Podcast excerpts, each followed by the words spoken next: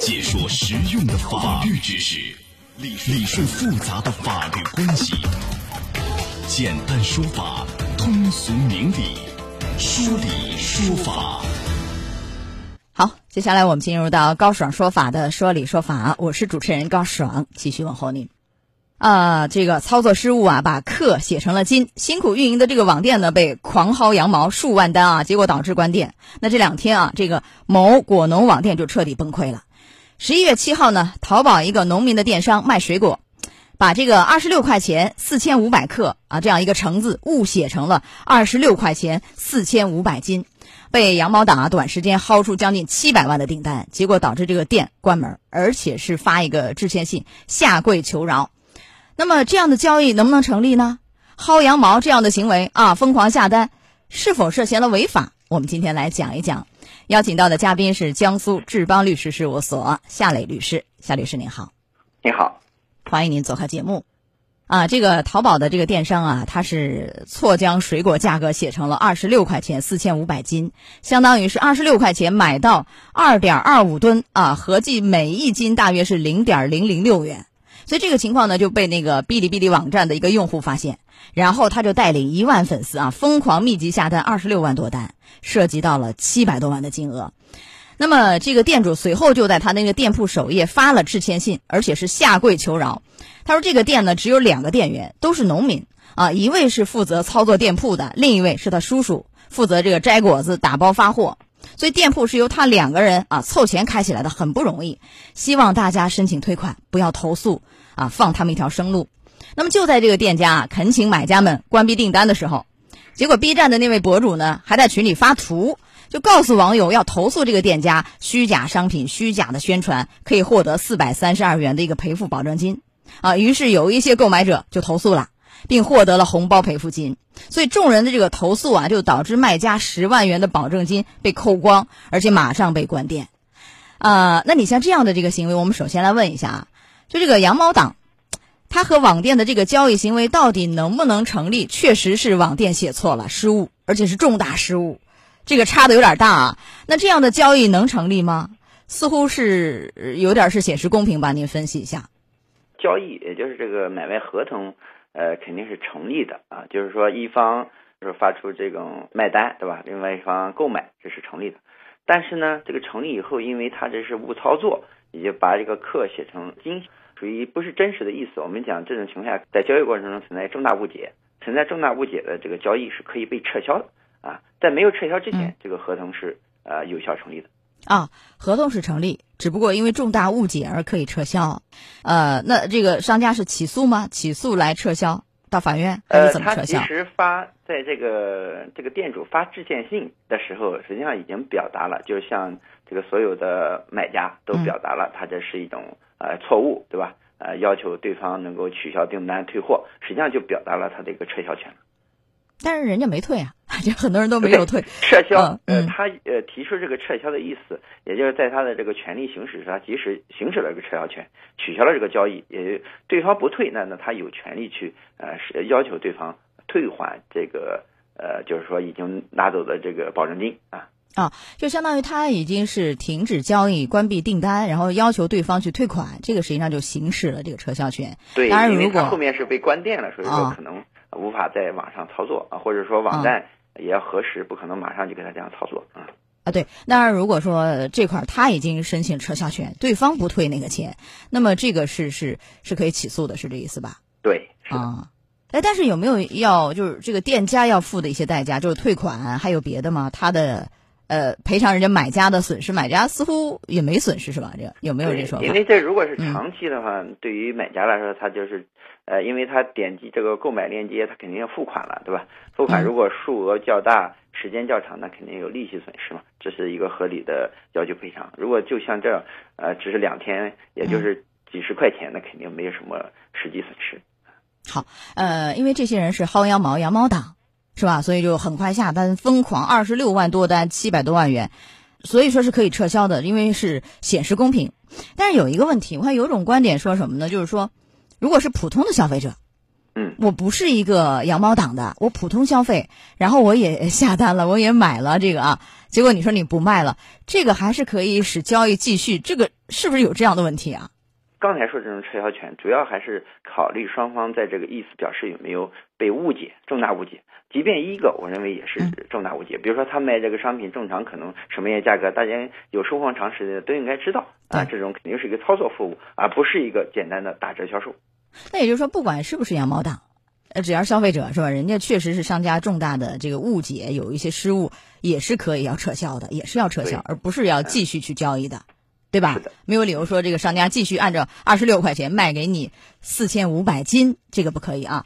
好，那么还有我们关键问什么？这个案件里这个羊毛党到底违不违法呢？你看，他是一个博主，B 站的一个博主，带了一堆人，然后又去呃让他们买下单，之后又让人家要求去投诉他，也获得了红包，最后把这个店给薅垮了。这个行为涉嫌了刑事问题吗？还是哪些违法？刑事问题是肯定没有的。这个违法的也也看不出来是违法的，因为毕竟他发现一个优惠，或者说他发现一个错误的订单，呃，号召大家去订购，前提还是因为店主他本身的一个错误啊，给了这个就是对方的机会啊。如果这个损失不像这么离奇的话。那么可能店主也就也就认栽，可能就就履行了薅羊毛的这个群主，可能给大家争取了优惠。我觉得这一点并不是一个违法的事情。所以后面对方已经行使了这个撤销权，呃，已经知道这个情况下，还告诉大家用一种不太合理的方式去把这个保证金扣除。我觉得这个呢，应该说违反了这个合同法啊。但是他的承担责任也就是返还啊，并不是有一个比如说刑法或者说甚至更多的责任。您的意思是分两块，前期让大家去薅羊毛，这个其实不违法，呃，应该说在道德层面加以谴责吧，显然是对吧？呃，违法谈不上，啊，这是一个领域，然后刑事问题当然更够不上。后一个就是去投诉他获得那个红包赔付，这个其实是也是有违法律，是只是退钱而已，没有别的。但我们看到有一些观点认为什么呢？你看，这个羊毛党。如果利用商家的过失或者是平台漏洞恶意注册，然后大量用户去刷单去薅羊毛，这个有可能涉嫌侵犯公民个人信息罪，甚至是诈骗罪。似乎按照这一点来说，还是能够对应上的，因为商家的过失写错了，是吧？笔误，然后就大量的去薅羊毛，这个一点儿也对不上吗？按照这个说法，呃，他只是一个群主，如果说他自己，比如说冒用别人的信息。呃，采用这个大量的注册并且刷单的话，那是存在你刚才说的行为。如果他只是群主告诉呃其他这个用户说这里面有这样一个操作啊，可能获利啊，那大家那是各自的行为。我认为这个可能啊不能构成啊侵犯个人信息啊，或者说呃这个诈骗啊等等。哎，但是我记得以前讲过是什么，就是你看你告诉的是什么人，如果只是亲朋好友，我的微信里就那么几十个人啊，家里亲戚啊、朋友、同事啊，就这些，也罢了，似乎刑事犯罪也够不上。但如果就是一些我们也不认识的一个群，或者某一些什么，他是一个博主底下粉丝啊，就这类的一个大的一个群，那么这个是不特定的、没有利害关系的个体，这个也是有一点可能性的，是不是啊？有没有这样的问题啊？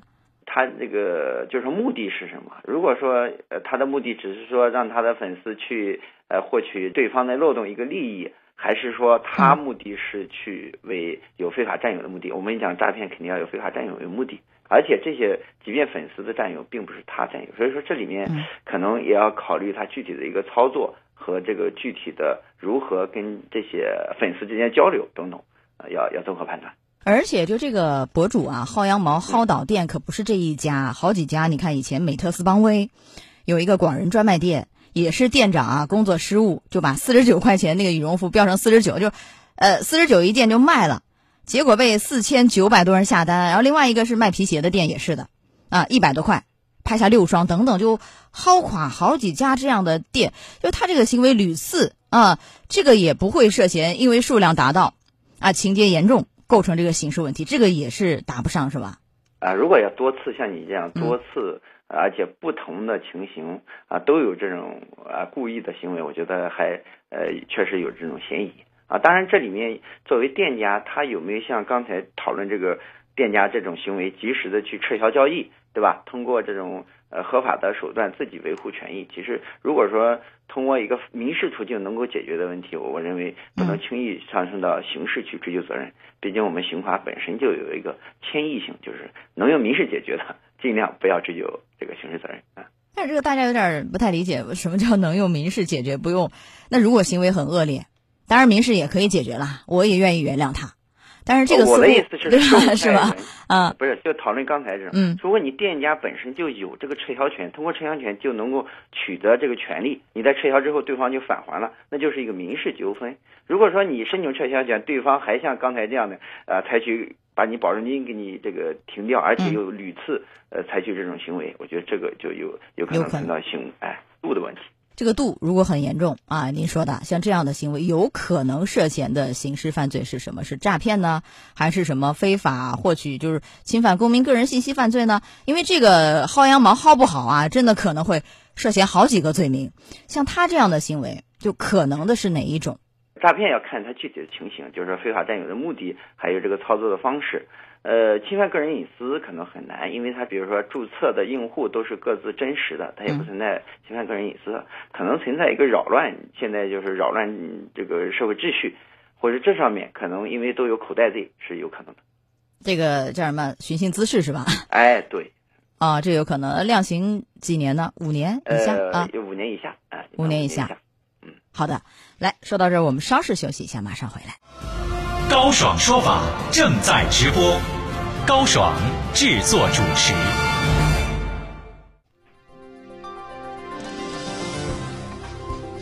羊毛党二十六元买两吨橙子薅垮网店，交易能否成立？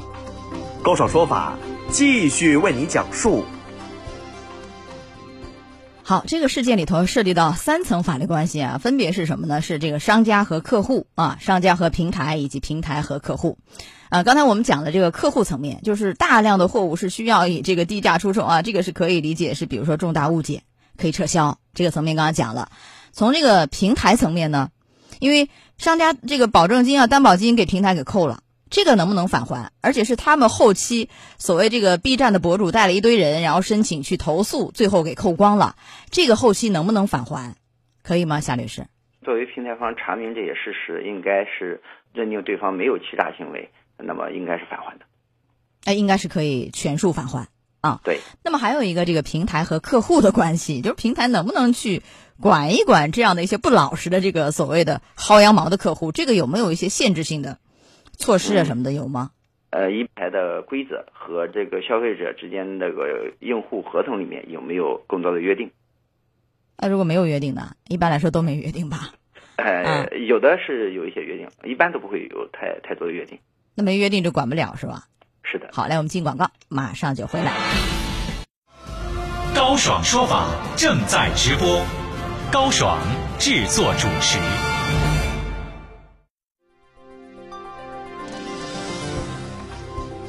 羊毛党二十六元买两吨橙子薅垮网店，交易能否成立？高爽说法继续为你讲述。好，在半年广告以后，欢迎回来，欢迎您继续锁定江苏新闻广播高爽说法节目，我是主持人高爽，继续问候您。我们今天讲的是这个事儿，这两天很受关注的啊，羊毛党把人一个网店，当然这个网店店主呢笔误搞错了，二十六块钱本来是四千五百克的橙子写成了四千五百斤，结果这羊毛党找一堆人去薅羊毛，把这个店也薅垮了。那这个到底是怎么说这事儿啊？涉嫌违法吗？我们来讲一讲。邀请到的嘉宾是江苏志邦律师事务所夏磊律师，夏律师您好，你好，欢迎您做客节目啊。啊，这个事儿呢，应该 B 站呢也很关注，就回应了说给这个博主封号，然后这个博主也发帖回应说，说自己有一定责任，愿意承担啊重新开店铺的所有费用，而且就是已经在群里让下单的人申请退款了，五天内筹集资金，这个您如何评价呢？这事儿这样就完事儿了吗？您如何评价？呃，我觉得这个博主可能也是面对 这种特殊的情况啊，做出一些。呃，自己的一个所谓善后行为啊，啊，如果能通过这种他的这个个人影响力，把退款解决了，我觉得从这个那就是这个商户的损失能尽量的减少，我觉得这是比较好的。第二个就是这个微博能够说通过他这个封禁这个账号的一种方式来促使这种解决，也是刚才你说关心的这些平台，因为微博其实它也是一个平台嘛，嗯，平台对于用户的行为也要进行一个合理的规范啊，能促进这个网络的更这个交易啊，尤其这个交易更公平合理啊。嗯，好，我最想问的一个问题是什么？可能很多听众也很关心是什么？这个薅羊毛啊，因为现在有各种薅羊毛，马上双十一又到了，有很多人又想去 占便宜，去得实惠薅羊毛啊，薅不好，真的可能就刑事犯罪。对吧？这个薅羊毛罪与非罪、违法与不违法界限到底在哪儿？因为你看有说法，有很多人认为这一般的薅羊毛不道德，你很难构成违法。从法律层面来看，似乎也没有一个明确的法规可以约束。就一般的这种薅羊毛啊，但是如果你薅不好，真的啊，这个可能涉嫌罪名有很多，除了诈骗，什么侵犯公民个人信息罪，还有非法入侵、控制计算机信息系统罪，包括什么这个等等啊，虚假宣传。就一系列的这个罪名都可能会涉及到，您说寻衅滋事也有可能。那么这个界限到底在哪？如何去把握这个尺度？您给提示一下。薅羊毛本身是一种我们通俗的说法啊，因为商家打折，我们去呃蹭这个打折优惠，这都是一个正常的一个交易啊。只不过就是说，如果说你认为这个本身确实是一个对方一个错误。虽然不是法律上没有义务，但从道德上还是要呃尽量的提醒这个平台或者提醒商家修订错误，然后这样的话大家呃恢复的一个公平交易，或者说呃自己哪怕有这种行为，在对方提出撤销的时候，要及时的呃按照法律的规定来嗯相互履行各自的义务。那我能这么说吗？就比如说这样的商家搞的优惠，那我去去享受当然是合理的。这个薅薅羊毛，或者是哪怕像这个案件里头。商家的失误和笔误，对吧？搞错了，对，然后就让大家捡了一个便宜嘛。这个我找一帮人去薅，似乎也不违法，也谈不到一个严重犯罪的问题。当然，除非他屡次或怎么样有很恶劣的其他行为了，有可能会，一般是不会。但是如果是什么？如果比如说我是一个计算机很好的人，哎，我通过后台技术去改一改你商家的，比如说你的优惠，本来人家没优惠那么大。是吧？我搞一个很大力度的优惠，然后就怎样去这个去薅羊毛，这个就可能会涉嫌一些刑事犯罪了，是不是？我恶意的去所谓的去这个薅，这个您再讲讲这个尺度的问题。那如果要是利用这种，如果说你商家没有问题，你自己去篡改数据，呃，甚至去大量的恶意注册商户刷单，这些东西都可能会存在非法侵入计算机呀，呃，就相当于黑客了，嗯，你这肯定是犯罪的。啊，另外，你如果拿别人的信息大量注册去想享有更多的优惠，这是肯定是存在涉嫌这个侵犯公民个人信息的。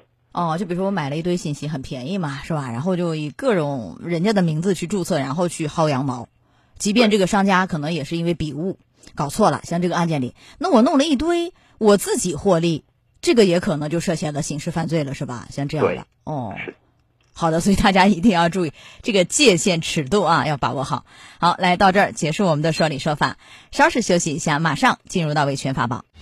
高爽说法节目收听时间：首播 FM 九十三点七，江苏新闻广播十五点十分到十六点；复播 AM 七零二，江苏新闻综合广播二十三点到二十四点。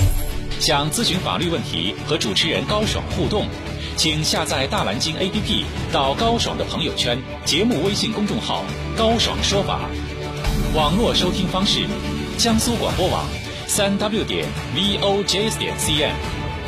智能手机下载大蓝鲸 APP 或蜻蜓、喜马拉雅等，搜索“高爽说法”，可随时收听。